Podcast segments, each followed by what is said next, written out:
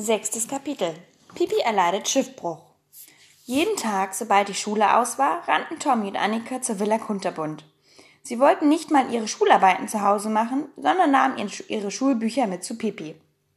Das ist gut, sagte Pipi. Setzt euch hierher und lernt, dann bleibt vielleicht auch an mir ein bisschen Gelehrsamkeit hängen. Nicht, dass ich das Gefühl habe, dass ich welche brauche, aber man kann ja vielleicht keine wirklich feine Dame werden, wenn man nicht lernt, wie viele Hottentotten es in Afrika gibt. Tommy und Annika saßen mit ihren aufgeschlagenen Erdkundebüchern am Küchentisch. Pipi saß mit hochgezogenen Beinen mitten auf dem Tisch. Aber bedenkt mal, sagte Pipi und legte nachdenklich ihren Finger an die Nase. Wenn ich gerade gelernt habe, wie viele Menschen es dort gibt und einer davon bekommt eine Lungenentzündung und stirbt, dann war das ja alles umsonst und ich sitze da und bin kein bisschen eine wirklich feine Dame. Sie überlegte. Jemand müsste ihnen mal sagen, sie sollen sich benehmen, damit sie in den, in den Schulbüchern keine Fehler stehen, sagte sie. Wenn Tommy und Annika mit ihren Schularbeiten fertig waren, dann begann das Vergnügen. Wenn schönes Wetter war, spielten die Kinder im Garten, ritten ein bisschen auf dem Pferd oder stiegen auf das Dach der Mangelstube und tranken dort Kaffee. Oder sie kletterten auch auf die alte Eiche, die in ein ganz, innen ganz hohl war, so dass man in den Stamm hinunterkriechen konnte. Pipi sagte, es sei ein sehr merkwürdiger Baum, denn es wuchs Limonade darin. Und das war schon richtig, denn jedes Mal, wenn die Kinder in ihr Versteck in die Eiche hinunterkamen, standen drei Flaschen Limonade da und warteten auf sie. Tommy und Annika begriffen nicht, wo die leeren Flaschen hinterherblieben aber Pipi sagte, dass sie verwelkten, sobald man sie ausgetrunken hatte.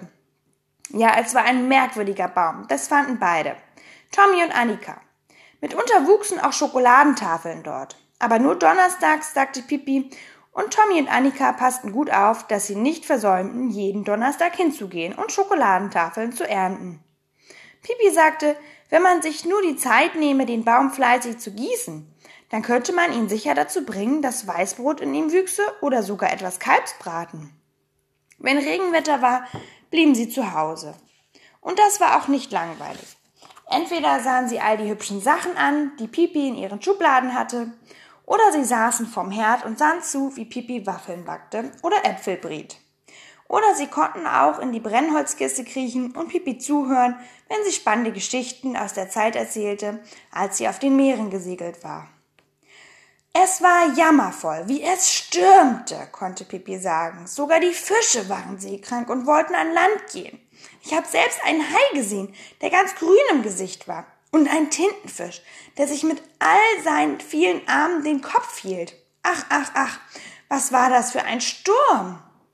Hattest du denn keine Angst, Pipi? fragte Annika.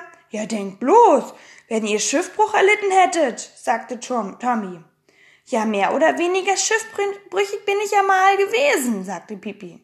Ich hatte also keine Angst, wenigstens nicht leicht. Ich hatte keine Angst, als die Rosinen aus der Suppe weggeblasen wurden, als wir gerade beim Mittagessen saßen und auch nicht, als dem Koch die falschen Zähne aus dem Mund flogen.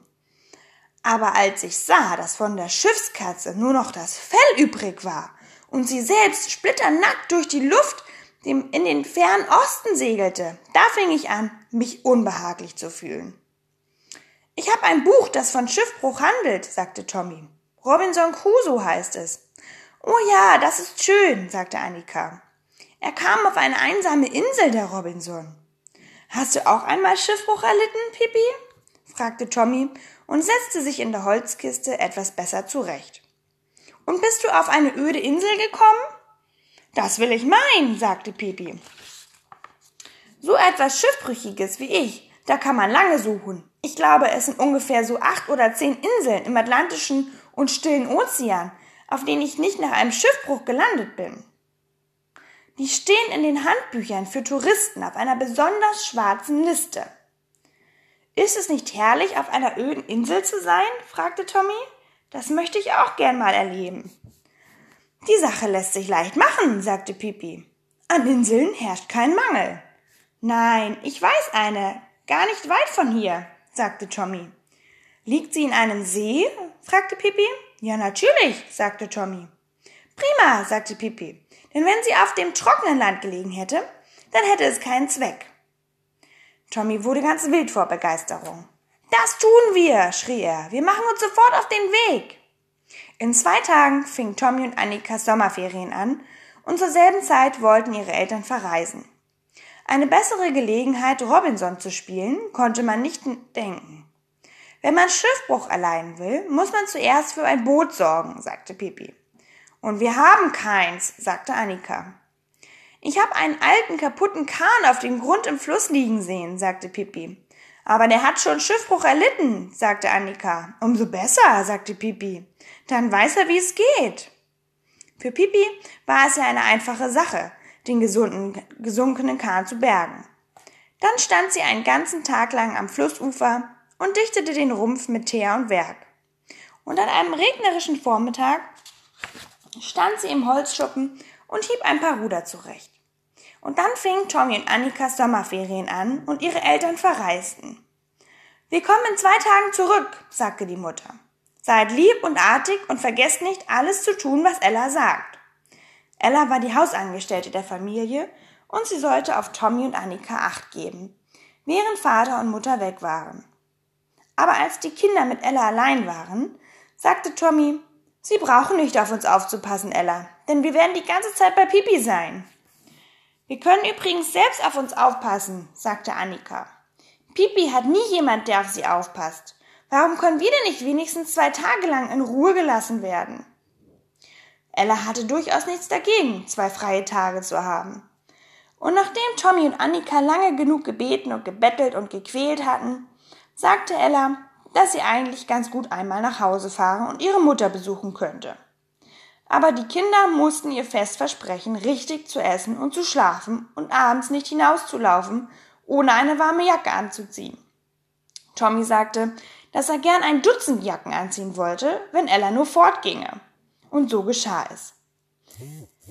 Ella verschwand und zwei Stunden später starrten Pipi, Tommy und Annika das Pferd und Herr Nilsson zu ihrer Reise zu der unbewohnten Insel. Es war ein milder Vorsommerabend. Die Luft war ganz lau, obwohl es bewölkt war. Es war ein ziemlich langer Weg bis zu dem See, wo die unbewohnte Insel lag. Pipi trug das Boot über ihren Kopf. Das Pferd hatte einen Riesensack und ein Zelt auf dem Rücken. Was ist in dem Sack drin? fragte Tommy. Essen und Schießwaffen und Decken und eine leere Flasche. Denn ich finde, wir müssen einen einigermaßen bequemen Schiffbruch haben, da es euer erster ist. Sonst, wenn ich schiffbrüchig war, habe ich immer eine Antilope oder ein Lama geschossen und das Fleisch roh gegessen. Aber man könnte ja annehmen, dass es hier auf dieser Insel weder Antilopen noch Lamas gibt. Und es wäre doch ärgerlich, wenn wir wegen so einer Kleinigkeit verhungern sollten. Und wozu brauchst du die leere Flasche? fragte Annika. Wozu ich die leere Flasche brauche? Wie kannst du so dumm fragen? Natürlich ist ein Schiff das Wichtigste, wenn man Schiffbruch erleiden will. Aber danach kommt gleich die leere Flasche. Das habe ich schon von meinem Papa gelernt, als ich noch in der Wiege lag. Pipi, sagte er, es macht nichts, wenn du vergisst, dir die Füße zu waschen, wenn du bei Hofe vorgestellt werden sollst. Aber wenn du die leere Flasche vergisst, wenn du Schiffbruch erleidest, dann kannst du dich gleich begraben lassen. Ja, aber wozu braucht man sie? fragte Annika wieder. Hast du noch nie was von Flaschenpost gehört? Fragte Pipi. Man schreibt einen Zettel und bittet um Hilfe und dann steckt man ihn in die Flasche, korkt sie zu und wirft die Flasche ins Wasser. Und dann schwimmt sie direkt zu jemandem hin, der herkommt und einen rettet. Wie um alles in der Welt glaubst du sonst, dass man bei einem Schiffbruch mit dem Leben davonkommen soll. Alles dem Zufall überlassen, was? Nee, du. Ach so, sagte Annika. Bald waren sie an einem kleinen See, mitten in der, an einem kleinen See und mitten in dem See lag die unbewohnte Insel. Gerade brach die Sonne durch die Wolken und warf einen freundlichen Schein über das helle Vorsommergrün. Wahrhaftig, sagte Pipi, das ist eine der nettesten unbewohnten Inseln, die ich je gesehen habe. Sie ließ schnell das Boot in den See gleiten, befreite das Pferd von seiner Last und packte alles zusammen auf den Boden des Kahns. Annika und Tommy und Herr Nilsson sprangen hinein. Pipi streichelte das Pferd. Ja, mein liebes Pferd, so gern ich möchte, aber ich kann dich nicht bitten, mit im Boot zu sitzen. Ich hoffe, du kannst schwimmen. Das ist ja ganz einfach. Du machst nur so.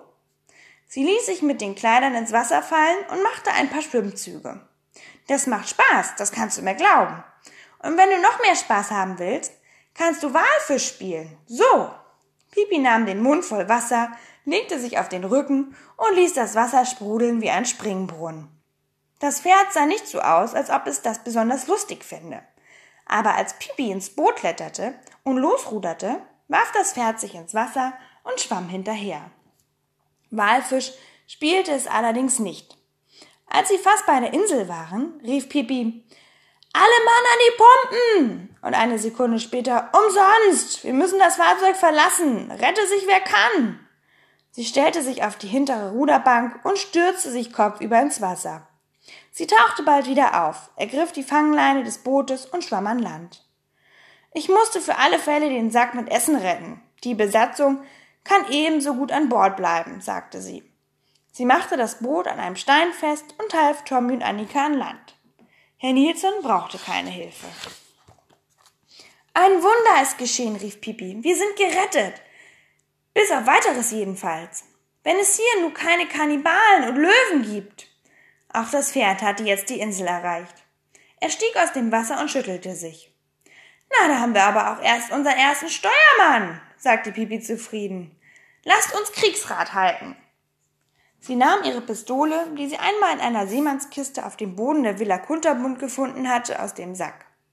Mit der Pistole in höchster Bereitschaft schlich sie sich vorsichtig nach allen Seiten spähend vorwärts. Was ist denn, Pipi? fragte Annika unruhig. Ich dachte, ich hätte einen Kannibalen knurren gehört, sagte Pipi. Man kann nicht vorsichtig genug sein. Das hätte sich gerade gelohnt, vor dem Ertrinken gerettet zu werden, nur um einen Kannibalen zum Mittagessen vorgesetzt zu werden. Aber es waren keine Kannibalen zu sehen. Ha, die haben sich zurückgezogen und sich in einen Hinterhalt gelegt, sagte Pipi. Oder sie sitzen da und studieren das Kochbuch, um zu sehen, wie sie uns zubereiten sollen. Und das kann ich euch sagen. Wenn sie mich zusammen mit Möhren servieren, verzeihe ich es ihnen niemals. Ich kann Möhren nicht ausstehen. Hu, Pipi, red doch nicht so, sagte Annika zitternd. Ach, kannst du Möhren auch nicht leiden? Also jetzt wollen wir auf jeden Fall unser Zelt aufschlagen. Und das tat Pipi. Es war bald an einem geschützten Platz aufgestellt und Tommy und Annika krochen rein und raus und waren vollkommen glücklich. Ein Stück vom Zelt entfernt legte Pipi einige Steine einem, zu einem Ring zusammen und hat Stöcke und Holzstöcke hinein. Oh, wie herrlich. Kriegen wir jetzt ein Feuer? rief Annika. Ja, natürlich, sagte Pipi. Sie nahm zwei Holzstücke und fing an, sie aneinander zu reiben. Tommy sah interessiert zu. Nein, wirklich, Pipi, sagte er begeistert. Willst du Feuer anmachen wie die Wilden? Nee, aber ich hab kalte Finger, sagte Pipi. Und wenn ich sie tüchtig reibe, wärmt das beinahe ebenso gut wie ein Lagerfeuer. Aber wo hab ich nur die Streichhölzer gelassen? Bald flammte ein lustiges Feuer auf und Tommy sagte, dass es furchtbar gemütlich sei. Ja, und das hält uns auch die wilden Tiere fern, sagte Pippi. Annika erschrak. Was für wilde Tiere? fragte sie mit zitternder Stimme. Mücken, sagte Pippi und kratzte sich nachdenklich an einen großen Mückenstich am Bein.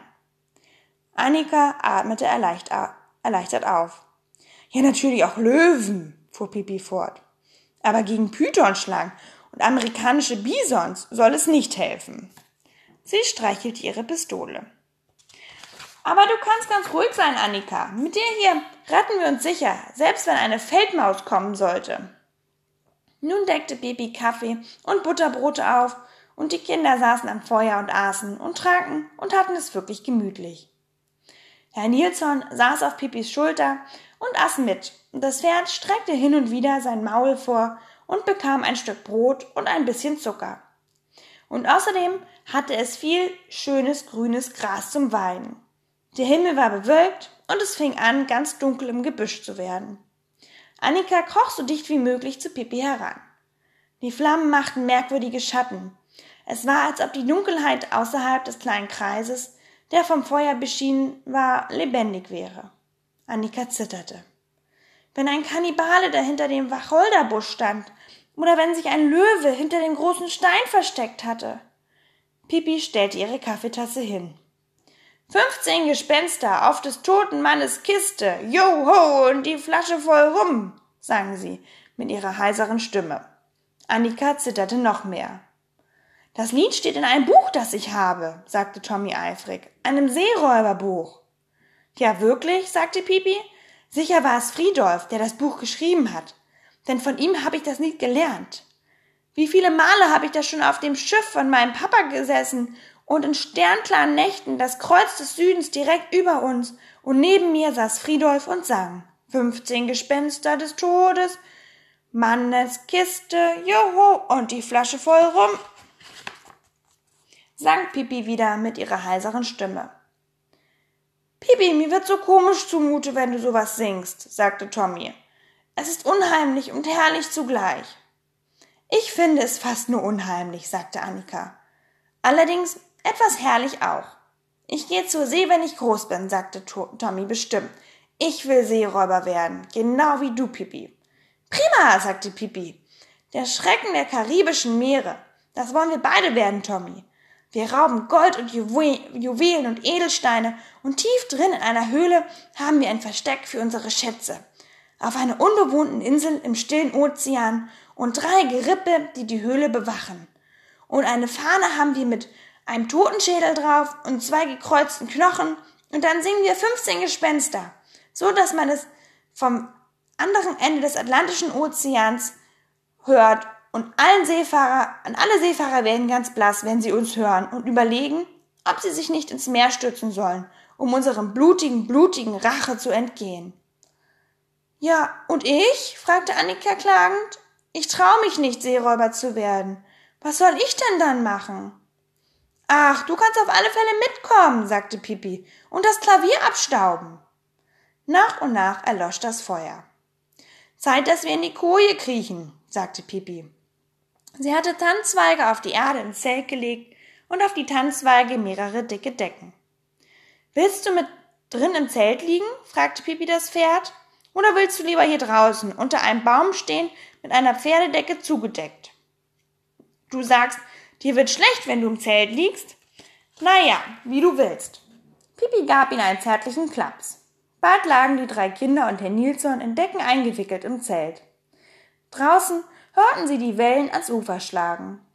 Hört ihr die Brandung des Ozeans? fragte Pipi träumerisch. Es war so dunkel wie in einem Sack und Annika hielt Pipis Hand fest. Alles sah dann weniger gefährlich aus. Plötzlich fing es an zu regnen. Die Tropfen klatschten auf das Zelt nieder, aber drin war es warm und trocken. Und da war es umso behaglicher, das Klatschen zu hören. Pipi ging hinaus und legte dem Pferd noch eine Decke über. Es stand unter einer dichten Tanne, so dass es nicht unter Regen zu leiden hatte. Wie herrlich wir es haben, seufzte Tommy, als Pipi wieder hereinkam. Ja, sagte Pipi, und schaut mal, was ich unter einem Stein gefunden habe. Drei Tafeln Schokolade. Drei Minuten später schlief Annika den Mund voll Schokolade und Pipis Hand in der andere, in ihrer. Wir haben heute vergessen, uns die Zähne zu putzen, sagte Tommy. Dann schlief er auch ein.